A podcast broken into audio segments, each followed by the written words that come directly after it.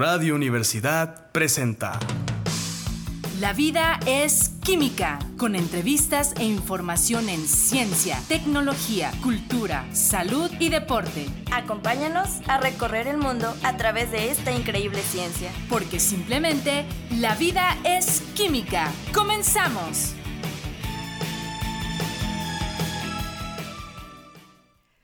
Hola, ¿qué tal? Muy buenas tardes. Saludo con afecto a nuestra audiencia de la frecuencia modulada, 88.5 en la capital potosina y 91.9 en Matehuala. El día de hoy tendremos un programa con invitados especiales por el Día del Químico. Estatuto orgánico, calidad educativa, investigación y química son los temas. Lo invito a que nos acompañe estos minutos de transmisión. No le cambie, porque la vida es química. Comenzamos. La entrevista. Doy la bienvenida y saludo con mucho afecto a la doctora Alma Gabriela Palestino Escobedo, directora de la Facultad de Ciencias Químicas. Hola, buenas tardes, Juanita. Muy buenas tardes a todo tu público. Me es grato saludar al doctor Sergio Rosales Mendoza, coordinador general de investigación. Buenas tardes, doctor. Muy buenas tardes, maestra Alvarado. Muchas gracias por la invitación. Le saludo a usted y a, a su público.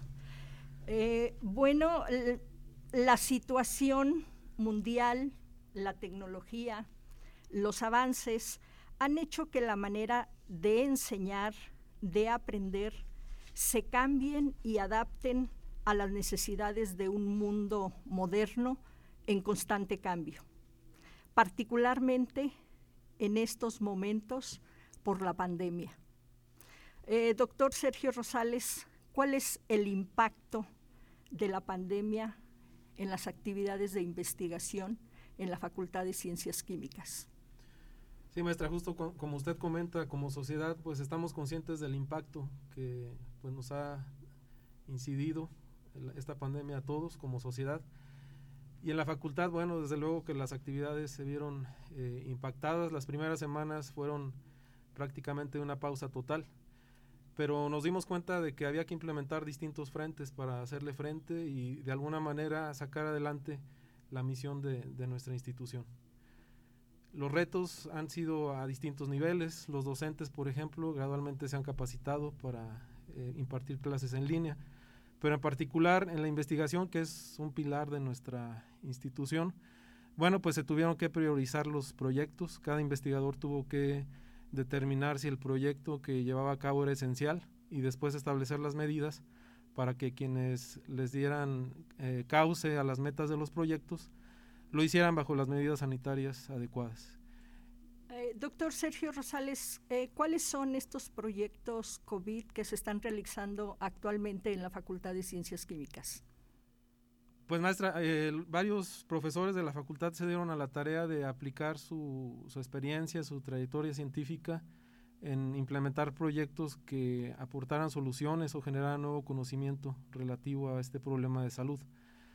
Eh, quiero citar, por ejemplo, el, el, laboratorio de análisis clínicos que implementó pruebas serológicas para determinar quiénes ya han sido expuestos a este virus. Ese es un eh, hallazgo clínico muy importante para favorecer la salud de la población porque se puede determinar quién tiene ya eh, presuntamente una protección hacia esta enfermedad o bien quien ya estuvo expuesto. Eso se puede correlacionar con, con otro tipo de pruebas o con diagnósticos clínicos. Por otro lado, en, en, particular en mi grupo de investigación, coordinando eh, investigadores, de hecho, de otras facultades también, se integró un grupo para empezar a desarrollar un candidato a vacuna, una vacuna experimental contra este virus. Desde luego, ese es un proyecto sumamente ambicioso, pero eh, es deber de la universidad abordarlo y tomarlo como un reto que nos permita en futuras pandemias, porque es un hecho que las pandemias son recurrentes, en futuras pandemias tener esa capacidad técnica y esa experiencia para abordar estos problemas, no solamente a un nivel básico, sino asomarnos a la meta ambiciosa de lograr, por ejemplo, una transferencia tecnológica. Eh, me refiero a generar un prototipo que pudiera ser adoptado por una empresa farmacéutica para continuar este desarrollo. Entonces yo, yo señalaría estos dos proyectos principales, pero eh, no dejaría de lado también uno muy reciente en el que la facultad está produciendo, fabricando como tal un, gel desinfectante, que bueno, pues es una medida eh, aparentemente sencilla, pero muy inmediata, ¿no? Para combatir esta pandemia. Entonces la química eh, se ha aplicado en estos proyectos para combatir a la pandemia. Eh, doctor Sergio Rosales, ¿está desarrollando algún prototipo de vacuna? Sí, bueno, el, el contexto es el siguiente. mi grupo de investigación ha trabajado ya por más de 10 años en el desarrollo de prototipos de vacuna. Y una colaboración importante que tengo es con el Instituto de Investigaciones Biomédicas de la UNAM, en particular con la doctora Eda Ciuto. Ella tiene también ya muchos años trabajando en, desarrollar vacunas. Eh, por ahí de febrero, cuando esto, este tema cobraba importancia y parecía inevitable que llegaría a nuestro país, eh, comenté con ella y otros colegas pues la necesidad de empezar a trabajar en este tema de tal forma que se formularon los primeros objetivos. Eh, un reto interesante fue que no teníamos financiamiento en ese momento. Entonces debo mencionar que la, improvisación, el ingenio entran mucho en juego porque en México pues en ocasiones es un, es un común denominador y entonces hicimos equipo para trazar las primeras metas y se echa a andar el proyecto. Ajá. Eh, como miembro de la Comisión COVID de la Facultad de Ciencias Químicas, eh, bueno, hace rato nos comentabas la preparación que han tenido los profesores y la adaptación que han tenido los alumnos. Eh, pero ¿cuáles son los retos más importantes ahorita que están enfrentando los estudiantes? Yo he percibido quizá un poco de desánimo en virtud de que, bueno, pues los laboratorios se han limitado, pero ¿qué se está haciendo al respecto? Sí, como ya comenté, pues esto impuso una reestructuración eh, bastante importante en nuestras actividades. La universidad estableció primero un comité institucional COVID, las facultades pues hicimos lo propio al establecer subcomités que velaran por el cumplimiento de las normas sanitarias.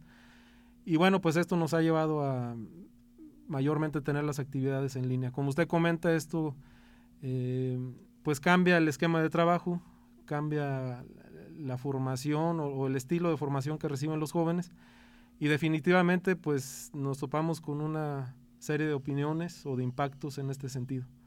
Algunos jóvenes eh, han pues adaptado su rutina a este modo de enseñanza, pero en definitiva hay muchos aspectos que de forma presencial se transmiten de la forma más, más fidedigna. ¿no? Hay muchas prácticas de laboratorio, muchas actividades que solo de forma presencial se pues impactan al 100% en, en la formación profesional. Sin embargo, en ese sentido, bueno, la, la, facultad ha hecho muchos esfuerzos, por ejemplo, se han grabado prácticas de laboratorio a través de, de videos, se han eh, recurrido a pues muchas bases de datos que ya tienen eh, recursos docentes que faciliten la transmisión de estas, de estas competencias.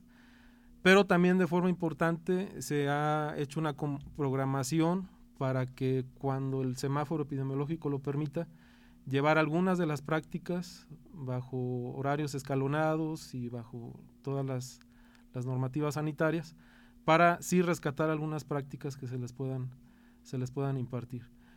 Debemos reconocer que la situación no es fácil ni para el docente ni para los alumnos, pero es el esfuerzo que ha hecho la institución para compaginar la seguridad con la formación profesional.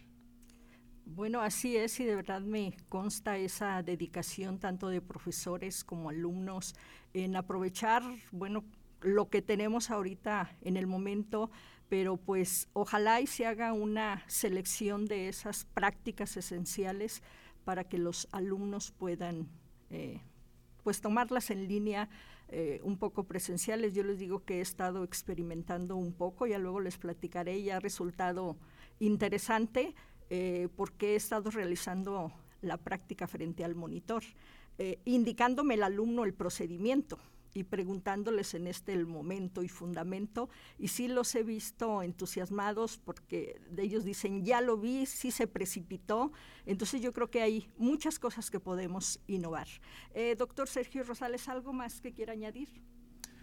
Pues fíjese que ahorita que comenta eso me acuerdo de, de mis estudios de secundaria, la maestra justo llevaba el laboratorio al salón, llegaba con una bandeja y algunos reactivos y hacía demostraciones muy simples, pero transmitía al principio, ¿no? Y, creo que lo que acaba de comentar es un esfuerzo loable, ¿no? Y que cumple ese objetivo. Sí, sí, ya tengo dos semanas, ya luego les platicaré y sí, sí he visto muy, muy, muy motivados a los alumnos.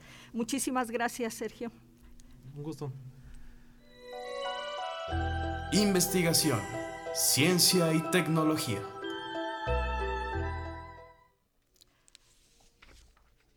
Bueno, saludo con afecto a nuestra directora en la facultad, la doctora Gabriela Palestino. Y bueno, voy a hacer una pauta, si me permiten, ya que en este momento se está integrando nuestro rector de la Universidad Autónoma de San Luis Potosí, el doctor Cermeño. Buenas tardes. Hola, ¿cómo está? Buenas tardes. Muchísimas gracias, gracias por, a ustedes por acompañarnos. muchísimas gracias por la invitación. Aquí estamos con mucho gusto. Muy bien. Bueno, pues la Universidad Autónoma de San Luis Potosí tiene un rumbo, una dirección plasmado en el Plan Institucional de Desarrollo 2013-2023 y en el programa de trabajo de usted, señor rector, para el periodo 2020-2024. Así es, sí. El pasado 27 de noviembre, después de 36 años en sesión extraordinaria virtual, el Consejo Directivo de la Universidad Autónoma de San Luis Potosí aprobó por unanimidad el nuevo Estatuto orgánico universitario. Señor rector, ¿cuáles son los logros, retos y oportunidades que ofrece el nuevo Estatuto Orgánico Universitario? Bueno, muchas gracias. Este saludo con gusto a todos los presentes. Yo ah, diría cuatro virtudes que le detecto yo al nuevo Estatuto Orgánico. La primera que pareciera una cosa menor, pero que no lo es, es un lenguaje más incluyente. Si lo leemos fríamente, el estatuto de hace 36 años y los anteriores eh, no eran muy incluyentes en cuestiones de sexo. Eh, hablaba de el rector, el secretario, el consejero. Y bueno, parece poco, pero ahora se usa un lenguaje más incluyente en, en relación al sexo de la persona que puede ocupar los puestos.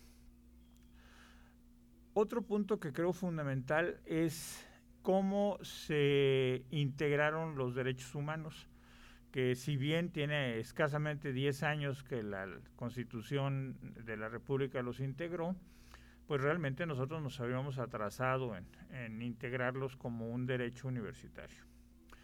Después viene eh, la elección de rector y de, y de directores en donde eh, debe de haber más participación de los eh, de la comunidad. Entonces, eh, la forma de elección del rector, que no es un invento mío, es una cosa que se da en otros lugares, es va a ser una presentación de programas de planes de trabajo de los aspirantes a rector ante el Consejo Directivo Universitario que va a escuchar todas las opciones en igualdad de condiciones de tiempo, etcétera, escuchar todas las opciones de, los candidatos que cumplen por supuesto los requisitos y después de escucharlos el consejo elegirá lo que considere mejor opción para dirigir la universidad. Y los directores va a haber más participación de los de la comunidad de cada una de las escuelas y facultades en eh, enviar la terna en lugar de que el rector la envíe hacia el consejo técnico el Consejo Técnico, después de hacer un sondeo con su, uh, su comunidad, va a enviar una terna. Y la cuarta eh, cambio que creo que es fundamental es que los y las consejeras, alumnos y maestros van a tener que venir en dupla, en par, eh, hombre, mujer, mujer, hombre, para eh, con el tiempo ir teniendo una equidad en el Consejo Directivo Universitario. Muy bien, bueno, pues sin duda cambios incluyentes y relevantes en nuestro nuevo estatuto orgánico. Eh, señor rector Alejandro Cermeño, también se aprobó el nuevo protocolo universitario para la prevención, atención erradicación y sanción de la violencia de género, el acoso y el hostigamiento sexual. ¿Qué es lo que puede comentar al respecto a la comunidad universitaria y a la sociedad en general? Bueno, el nuevo protocolo, nosotros teníamos un protocolo que creo que no era malo, pero eh, era un poco revictimizante. La, la, víctima, hombre o mujer, tenía que ir a tres o cuatro lugares diferentes a exponer sus motivos. Y en este último protocolo es obviamente menos revictimizante, es mucho más directo este, la atención a la persona. Primero, una atención prioritaria en donde se protegerá el, obviamente la integridad física, pero también la seguridad personal de la persona que demanda le digo no necesaria mujer, em, necesariamente mujer, aunque sí es predominante el caso de abuso sobre mujer. Y em, creo que la idea es que tengamos con el tiempo más cultura de respeto de ambos sexos y sobre todo que lleguemos a tener una comunidad universitaria de eh, trabajadoras administrativas, de docentes, investigadoras y sobre todo alumnas que se alumnas y alumnos que se sientan protegidos en una institución que sea más eh, eh, responsable, más respetuosa y que fomente el respeto entre las personas. Entonces, eh, eso sería básicamente lo que esperamos de ese protocolo. no, pues me parece estupendo el. Yo creo que cualquier institución educativa deberíamos de iniciar por ese respeto mutuo en cuestión de, género, ¿no? Tan valioso son los hombres como valiosas son, son las mujeres. Eh, señor rector, doctor Alejandro Cermeño, se está trabajando en la creación de la Secretaría de Vinculación Social. ¿Cuál es el objetivo de crear esta secretaría? La idea, esa sí no se pudo hacer este año porque creo que fue uno de los limitantes de la pandemia. Mi idea era hacerla antes, pero espero que el año que entra se logre. La idea de la Secretaría de Vinculación Social es que todas las facultades y eh, eh, institutos de educación, este, em, centros de estudio de la universidad de cualquier tipo, tienen mucho que ver en beneficio de la sociedad. Entonces, la idea de, ese, de esa Secretaría de Vinculación es, por ejemplo, que una, un grupo multidisciplinario de la universidad, en donde van de todas las áreas, eh, vayan a un municipio que lo solicite para atender una comunidad que lo necesite. Entonces, probablemente las situaciones de agua potable, necesitamos ingenieros, necesitamos geólogos, probablemente las situaciones de salud, necesitamos químicos, necesitamos enfermeras, necesitamos médicos, probablemente la situación sea de alumbrado y se necesitan ingenieros, eh, de seguridad, incluso planeaciones urbanas, este, eh, diseños de drenajes, diseños de calles, en fin, pensando en, en apoyar a las comunidades, haciendo estudios de las necesidades de cada lugar con visiones multidisciplinarias y que eh, podamos ofrecerle a el municipio o la comunidad que lo solicitó una serie de soluciones para que puedan realizar sus proyectos. Nosotros no vamos a realizar obra, simple y sencillamente a realizar proyectos.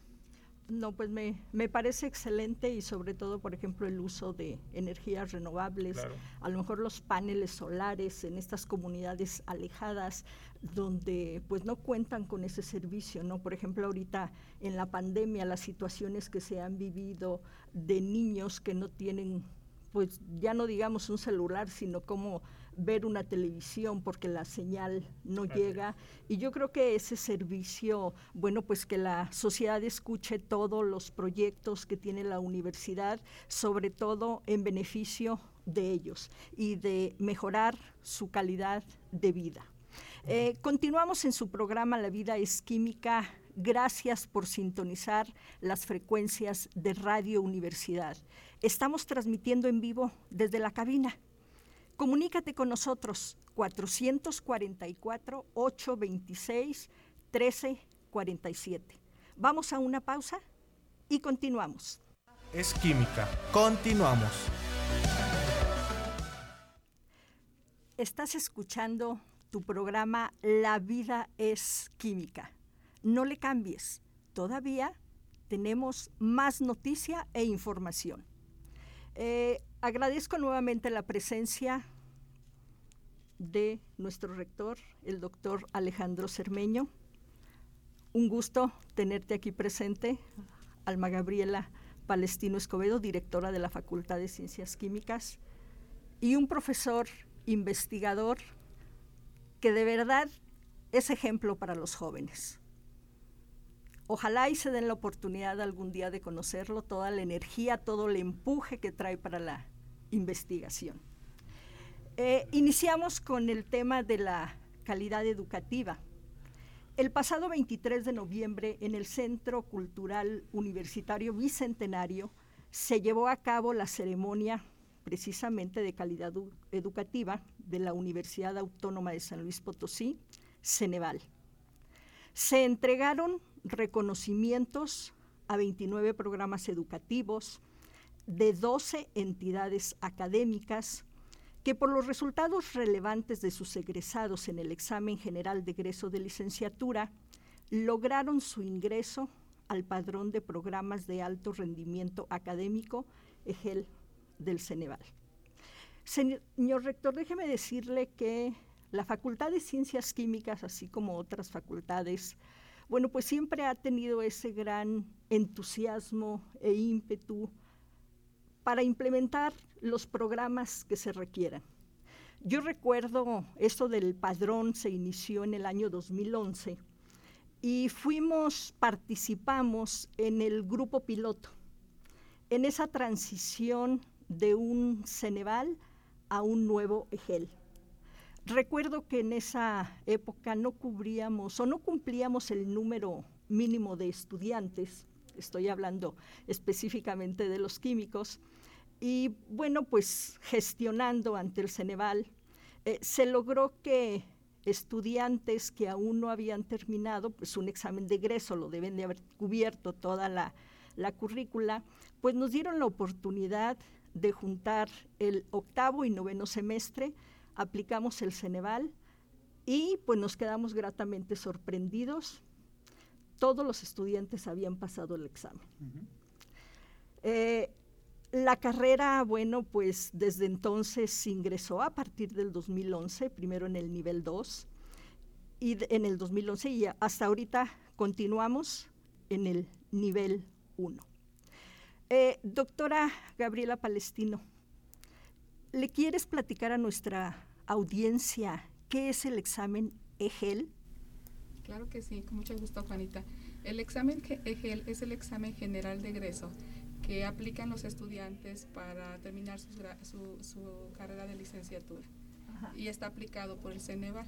Muy bien. ¿Qué ventaja obtienen los egresados al presentar este examen? Yo las podría clasificar en tres. La primera es una muy sencilla, obtener un, reconocimiento nacional adicional que viene a, sumar a su currículum, a su currículum vitae. El siguiente sería el tener un, un, sistema de evaluación, un reconocimiento que te ha medido a nivel nacional en condiciones similares en todos los programas de la misma carrera que existen en el país. Entonces, con eso eh, tú puedes demostrar eh, el nivel de conocimientos, habilidades y aptitudes que estás logrando en la, en la carrera de la cual tú concluiste sus estudios de licenciatura. Entonces, ese es un método de evaluación muy, muy importante, además de que está validado a nivel nacional, esa validación. Y la tercera es tener pensaría yo, un, un, sistema también, una opción de titulación más que te permite obtener el grado de una manera pues más rápida que los métodos tradicionales, que son, por ejemplo, la tesis, una tesis de investigación, que también le aporta a los estudiantes otras habilidades y otras aptitudes, no solamente conocimientos, pero que sí eh, este, toma más tiempo, ¿no? de seis meses a un año. O bien el curso de opción a tesis que prepara a los estudiantes en materias eh, optativas que vienen a complementar su formación de licenciatura. El examen general de egreso es una, una forma rápida, eh, se podría decir sencilla, si han llevado un buen desempeño académico a lo largo de su carrera de obtener el grado de licenciatura. Bueno, pues también hay que decir, no recuerdo quién decía, hay que cacarear todos los éxitos que tenemos en nuestra universidad. Y pues bueno, en la Facultad de Ciencias Químicas eh, hemos tenido chicos que digamos tienen tres opciones para titularse, pero que solamente tienen que seleccionar una. Es calificación mayor a nueve. Esos chicos presentan el Ceneval y luego hacen tesis. Entonces sí tenemos ya varios egresados de las cinco licenciaturas donde cubren esos requisitos y de verdad es una, es una satisfacción tener ese, pues ese nivel de estudiantes. Eh, y de acuerdo, yo le diría a mi público radio escucha, de verdad que son buenos los chicos estudiantes en la Facultad de Ciencias Químicas. Eh, doctora Gaby Palestino, de las 100 licenciaturas que oferta la Universidad Autónoma de San Luis Potosí, ¿cuántas presentan el examen Ceneval? Eh, aproximadamente 58, 58 licenciaturas. En 40 no existe examen Ceneval para esas carreras, entonces pues no, no es posible aumentar el, el, el número, ¿no? Sin embargo, eh, se le han hecho propuestas al Ceneval. Por ejemplo, nosotros tenemos el caso de la licenciatura en bioprocesos, que no existe un examen Ceneval y hemos platicado aquí con el, con el presidente del Ceneval para ver si se, si se nos permite ¿no? aportar y participar en la generación de reactivos para que se pueda generar el examen general de egreso de bioprocesos. De hecho, cuando yo recuerdo hace muchos años, eh, cuando yo todavía este, bueno, trabajaba como profesora a clase, a mí me invitaron al Consejo Ceneval eh, en México y acudía con frecuencia a la elaboración de reactivos y propuestas en ese momento para la licenciatura en Ingeniería Química. Y nosotros fuimos piloto, fuimos una carrera piloto para el desarrollo de ese, de ese examen. Entonces, pues valdría la pena intentarlo también para la licenciatura en, bioprocesos y yo creo que las otras facultades podrían hacer alguna propuesta para el Ceneval porque realmente el tener esta medida, eh, este comparativo al nivel nacional, pues permite a los programas de, nuestras facultades eh, poder mejorar y poder demostrar la calidad con la que se desarrollan los programas aquí en la universidad. No, no, pues felicidades por todo ese ímpetu y celebro igual que se trate de buscar un examen general de egreso para la carrera de ingeniería en bioprocesos. Eh, la calidad educativa es una de las expresiones más utilizadas actualmente en el ámbito educativo. La visión de la universidad es el de ser reconocida como una institución de la más alta calidad.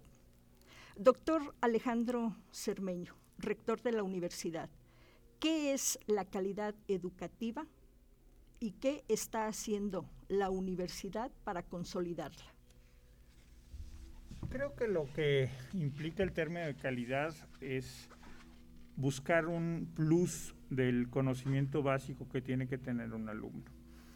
Nosotros, como ya lo decía la doctora Palestina hace un momento, más o menos el 40% de nuestras eh, licenciaturas no tienen examen de evaluación de egreso por Ceneval, lo cual no quiere decir que no tengan parámetros de calidad. Nosotros en todas las carreras buscamos parámetros de calidad buscando que el alumno que egrese de cualquier licenciatura tenga un poco más preparación que el promedio nacional. Y esto, como ya se ha comentado aquí, bueno, pues te da un papelito más para cuando vas a un lugar a buscar trabajo, eh, tus calificaciones, tu evaluación sea superior al promedio nacional y seas considerado en prioridad en relación a otros eh, profesionistas ya en ese momento que van tras el mismo lugar. Entonces creo que yo definiría calidad educativa como la excelencia en la preparación de los estudiantes o la búsqueda de la excelencia en la preparación de los estudiantes. Eh, señor rector, ¿qué relación hay entre la calidad educativa y los organismos evaluadores y acreditadores externos? Bueno, yo, en mi punto de vista es fundamental eh, que nos vengan a evaluar, por eso es muy importante que existieran eh, lugares en que se puede evaluar todas nuestras licenciaturas, lamentablemente no lo hay, pero sí es muy importante que una persona ajena a la universidad venga, vea los programas, entienda lo que estamos haciendo y reconozca el trabajo, porque es muy diferente que lo reconozca un externo a que lo reconozcamos nosotros mismos. Entonces, para nosotros las eh, entidades acreditadoras en cualquiera de los ámbitos de las licenciaturas que, que, se alcanzan a acreditar en nuestra universidad, que tampoco hay para acreditación para todos, eh, es importante que esas personas externas, que son nuestros pares académicos en otras instituciones de educación superior de prestigio, vengan, nos vean, nos digan en qué estamos bien, en qué podemos mejorar, y eso es parte también fundamental de que los acreditadores incrementan la calidad educativa de la institución. En el siglo XXI solamente habrá dos tipos de personas. Aquellos que piensan globalmente y aquellos que estarán buscando empleo. Esto lo dijo Peter Drucker. Señor rector, ¿cuál es su opinión sobre la calidad y la internacionalización de las licenciaturas en la Universidad Autónoma? Ya eh, el mundo es global actualmente. Los jóvenes, eh, digo, aquí estoy con dos profesores muy jóvenes, pero los más jóvenes que ellos, sus alumnos ahora, pues ya el mundo para ellos es un, pañuelo verdaderamente. Entonces, nosotros tenemos que preparar a nuestros estudiantes para que sean competitivos en cualquier parte del mundo. Y se ha logrado. En muchas carreras, básicamente la Facultad de Química es un, ejemplo de ello, aunque hay, eh, las ingenierías en general lo han logrado, pero eh, es indispensable que tengamos una visión global de que el estudiante sepa que puede llevar una materia aquí y otra en, Estados Unidos o en Alemania o en Francia y que sean equiparables los conocimientos, que sean también eh, evaluables a la par y que ya están haciéndolo, incluso la misma Facultad de, Química, eh, eh, tener dobles titulaciones y tener reconocimientos internacionales y acreditaciones internacionales. Y esto les abre los caminos a los estudiantes, sin duda. Continuamos aquí en su programa La vida es química. La acreditación de los programas educativos no solo contribuye en la formación de egresados de calidad, preparados competitivamente para el campo laboral, sino para generar emprendimiento, mejora de los procesos que se llevan a cabo en el sector productivo y resolver problemas en el área de la química. Doctora Alma Gabriela Palestino, directora de la facultad, hoy dio inicio el proceso para la cuarta acreditación del programa educativo de química. ¿Cuál es el organismo acreditador? En este caso, para la licenciatura en química es el COMAEF. Es el que está este, haciendo la acreditación, eh, certificado y avalado por COPAES. ¿Cuáles son las categorías de análisis que serán evaluadas durante este proceso de evaluación? Mira, es el personal académico, estudiantes, el plan de estudios, la evaluación del aprendizaje, la formación integral del estudiante, que esto viene a reforzar muy bien lo que decía el señor rector. Nuestros estudiantes están formados de una manera integral, no solamente en, en, conocimientos y habilidades, también en aptitudes. Se les desarrolla arte, cultura, deporte. Entonces eso también es algo que se les debe de, se les evalúa. Eh, también eh, tenemos el servicio de apoyo para el aprendizaje, otra área es vinculación, extensión, la, el área de investigación la infraestructura y el equipamiento también son evaluados, la gestión administrativa y el financiamiento que recibe la, facultad, ya sea por recursos ordinarios y recursos extraordinarios que puede generar a través de, servicios analíticos y de proyectos eh, de investigación.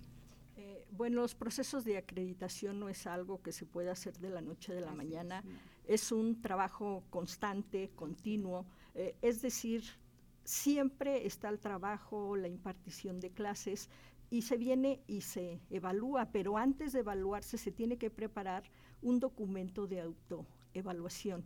Ahorita nos comentaba, bueno, lo que mencionaron, ¿no? Las preguntas ya en la mañana, ya directos eh, sobre toda esa información.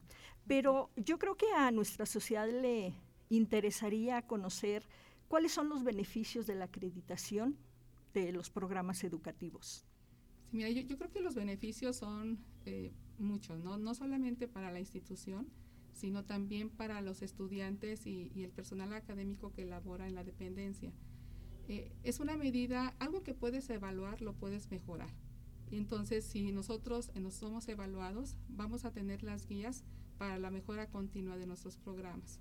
Entonces, es algo muy interesante y eso a nivel, a nivel sociedad nos permite dar certidumbre de la calidad con la cual se están preparando nuestros estudiantes y, con la, y de esa manera podemos nosotros eh, dar la seguridad que, que estamos entregando eh, profesionistas con habilidades y aptitudes que pueden resolver los problemas locales ¿no? Para en, en, el área en las cuales fueron formados.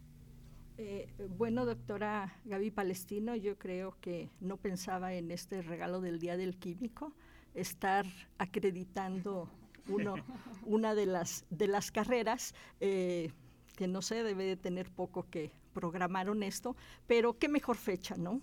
Para hacer esta celebración. En la mañana que vimos el banderazo de salida, el señor rector me preguntaba eh, qué antigüedad tenía nuestra carrera de licenciado en química. Y bueno, 134 años, ¿no? O sea, es una de las carreras más antiguas de la facultad, es una carrera que es emblemática. Entonces, para nosotros sí nos da mucha alegría este, el poder dar marcha a estos a estas actividades, a este proceso, estamos seguros que vamos a, reacreditarla. ¿no? La, facultad siempre trabaja de manera continua para lograr ese fin. Claro, así es. Eh, señor rector, déjeme decirle que la medicina y la química son hermanas. Así es. Eh, de hecho, el descubrimiento del mineral fue lo que originó la fundación de la ciudad. Y un señor minero fue el que donó 50 mil pesos de los de esa época para que se construyera el edificio de la universidad. Entonces, la medicina y la química siempre han ido de la mano y así como se fundó la facultad, no era facultad, era escuela de medicina, fue la escuela de farmacia que fue el, presidente, el precedente de la facultad de ciencias químicas y pues yo soy orgullosamente egresada de esa carrera y también le comento, pues en aquellos tiempos donde era imposible de que la gente se fuera al extranjero, pues soy una de las egresadas que tuve oportunidad, hace 40 años casi que egresé de la carrera y tuve la oportunidad de hacer una especialidad en España. Ah, entonces, pues ese ímpetu hay que transmitírselos a los alumnos Ahora tienen muchísimas facilidades y estoy segura que se logrará esa cuarta acreditación. También hay que comentar que únicamente dos licenciaturas a nivel nacional estamos por la cuarta ah, acreditación. sí, eh, también comentarle que la carrera de químicos es líder a nivel nacional en cuanto al examen general de egreso. Desde que nos atrevimos a hacerlo en el 2011, no desistimos y puedo decirle que ahí con los números que vamos, nadie más lo ha conseguido. Y la única forma en que nos alcanzarían es que un año desistieran aquí, no meterse a la convocatoria del padrón, que espero que no sea. No, pues vamos por el 1 Plus. Eh, así es. bueno. Doctor nos, ha motivado, así ¿no? Es, hay, que, hay, que, ir. Sí. Aparte de la acreditación, doctora Gaby Palestino, ¿qué otros eventos se tienen programados para el Día del Químico? Eh, pues el día de mañana, como lo mencionara, es el Día Nacional o Internacional del, del, del Químico y la facultad, eh, pues esta, esta fecha es muy significativa y tradicionalmente hacíamos un, una convivencia entre todos los profesores, ¿no? Por motivos de la pandemia, este, esta vez se suspende y eh, vamos a hacer un evento académico que va a constar de un ciclo de conferencias. Hemos logrado que un divulgador que es eh, de gran reconocimiento nacional e internacional, el doctor Eusebio Juariski, nos dé una plática el día de mañana a las 12 del día eh, a la cual pues invitamos al público que nos está escuchando y, y ojalá y los jóvenes que, que, sientan amor o cariño por la química se puedan conectar, está abierta a todo el público, ya hemos divulgado la información, se va a transmitir por el canal de YouTube de la facultad y bueno, es una, una oportunidad para conocer un poco de la, de la ciencia en el área de la química, ¿no? El doctor Juaristi es, es una persona sumamente reconocida y es increíble cuando está haciendo prácticas de divulgación. Entonces, ojalá nos puedan acompañar. Así es, y bueno, pues yo le diría aquí a los jóvenes que a lo mejor no les gusta la química porque se les hace complicada, escúchenlo. Van a ver que se van a enamorar de la química. eh, señor rector, precisamente mañana es el Día del Químico y yo quisiera que ojalá pueda dedicar un mensaje de felicitación no solo a la comunidad de la Facultad de Ciencias Químicas, sino a todos nuestros químicos egresados de la facultad que se encuentran en la industria, en el sector productivo, en la sociedad. Bueno, yo creo que los egresados de la Facultad de Química están en todo el mundo. Sí. De nuestra honorable Facultad de Química de la Universidad Autónoma de San Luis Potosí. Eh, debo de suponer que están en todo el mundo. Hace unos días, eh, en una reunión, la verdad que eh, tuve que asistirte en estos nuevos sistemas de comunicación por vía Zoom. Un egresado de ustedes es, trabaja en una empresa internacional que en ese momento estaba en Holanda. Él fue el que dio una de las pláticas en ese, en ese evento este, y te das cuenta de que los eh, químicos en realidad son parte importantísima del desarrollo del progreso de la sociedad en general. Los cambios que ustedes logran con sus estudios y sus variantes tan grandes que tienen dentro de la misma química, hace que tengan intersección en muchas eh, áreas de eh, la actividad productiva, en muchas áreas productivas, en muchas áreas, como lo decía Gaby hace un momento, de nutrición eh, e inclusive por cuestiones de manejo de alimentos, de conservación de alimentos. Pero en la industria, sin duda, eh, las, eh, los materiales, la tecnología, la nanotecnología, en fin, e incluso creo que los grandes avances médicos que se han tenido en los últimos años, ha, sido una gran colaboración de los que conocen la química, que saben manejar las cuestiones de bioquímica. Entonces creo que la química es, fundamental para, para la humanidad. Yo los felicito, ya se los dije en la mañana en la comunidad de la facultad, pero ahora aprovecho para este medio eh, que obviamente tiene una gran difusión, decirles a todos los químicos que aunque me adelante unas horas, les deseo que disfruten mucho su día, bien merecido, un día especial para que toda la sociedad, todo el mundo, eh, agradezcamos a todos los químicos del mundo sus esfuerzos que hacen porque tengamos una mejor vida. Así es. Doctora Gaby Palestino. Me, gustaría nada más agregar que tenemos otra conferencia este, para aquellos que, bueno, para que vean a eh, los estudiantes y el público en general que nos está escuchando, que no todo es ciencia y química, ¿no? Eh, una de las profesoras también de que, queremos mucho este, y que es experta en enología, nos va a dar una plática que se llama El placer del vino, arte y cultura. ¿sí? Se las recomiendo a aquellos que, que quieran aprender a degustar mejor los vinos de mesa, los vinos tintos y los vinos blancos. Ella realmente tiene un conocimiento muy extenso en esta área. Así es. ¿Algún mensaje que quieras mandar eh, pues sí, nuestros compañeros. Felicitar a los profesores, a los estudiantes, porque yo creo que en estos momentos tan complicados que hemos vivido en este último año, hemos demostrado que somos una comunidad unida y que trabajando en esa, en esa unidad hemos conseguido lograr los objetivos y las metas académicas que marcan nuestros programas de estudio. Eh, solamente decirles que, que muchas gracias por todo lo que me han apoyado y que estoy segura que juntos vamos a salir adelante. Doctor Sergio Rosales. Pues maestra Alvarado, yo agradezco la, invitación que me, que me, hizo. Fue un, privilegio estar en esta mesa y, celebrar juntos el Día de Químico con un poco de antelación. Pero desde luego yo me sumo a la felicitación a todos los colegas que desde distintos polos académicos, productivos, científicos, están ejerciendo esta profesión que nos tocó compartir, que es la química. Así es. Bueno, les agradezco su presencia y al contrario, eh, yo creo que el privilegio es para el programa La vida es química, el que hayan aceptado asistir y pues bueno, aquí está la versatilidad de los químicos, una conductora de programa y, también los invito eh, a que el día de mañana nuestra audiencia escuche las cápsulas que van a estarse transmitiendo a lo largo del día. Eh, ahí tenemos una del doctor Sergio. Eh, emblemáticas de verdad de cada uno y van a poder comprobar cómo nuestros egresados hay una que llegó un poquito tarde, Paul, si me estás escuchando, ya no pude meter tu cápsula. Eh, Paul es un chico que trabaja en el Instituto de Bioquímica en Praga, en la República Checa. Tenemos chicos en Estonia, en Dublín. Bueno, ahí las van a escuchar gente de la industria, estudiantes, porque de verdad la vida es química. Así es. Pues muchas felicidades a todos. Eh, y de verdaderamente, y lo de la acreditación, Gaby, bueno, estoy seguro que va a salir adelante porque tienen todo para ser excelentes. Así es. No nos queda más que despedirnos e invitarlos a que nos acompañe en un programa más el próximo lunes 5 de la tarde. Se quedan en compañía de Radio Universidad. Hasta la próxima. Radio Universidad presentó.